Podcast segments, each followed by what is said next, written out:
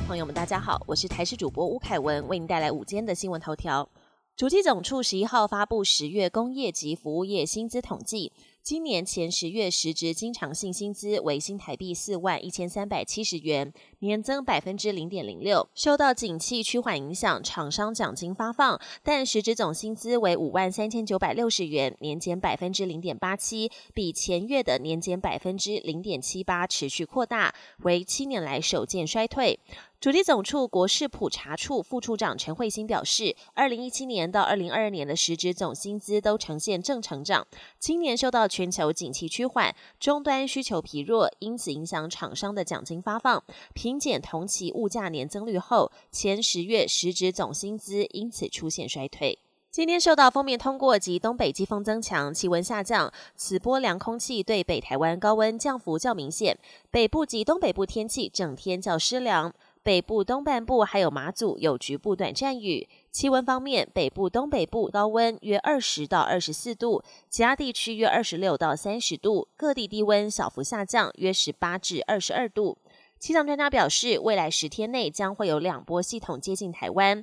周末的冷气团带水汽，整体偏湿冷。下周的冷空气会更强，不排除达到寒流等级。国际焦点，在阿拉伯联合大公国举行的联合国气候峰会将于当地时间十二号落幕。根据峰会提出的气候协议草案，内容只呼吁减少生产和消耗化石燃料，并没有提到逐步淘汰化石燃料。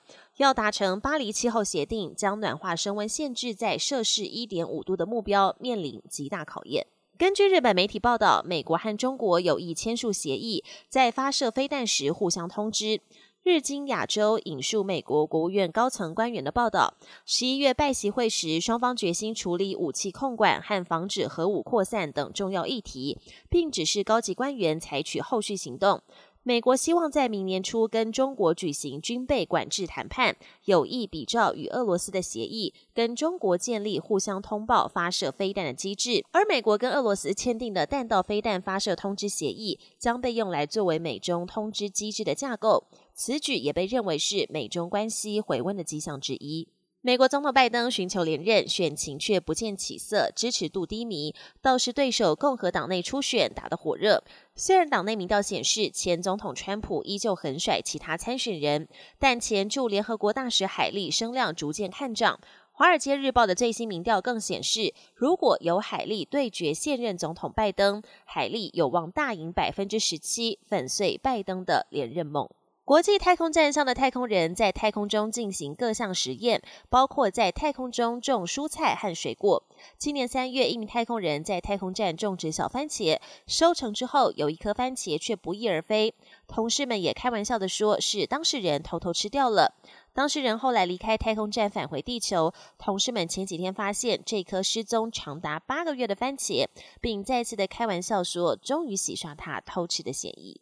本地新闻由台视新闻制作，感谢您的收听。更多内容请锁定台视各节新闻与台视新闻 YouTube 频道。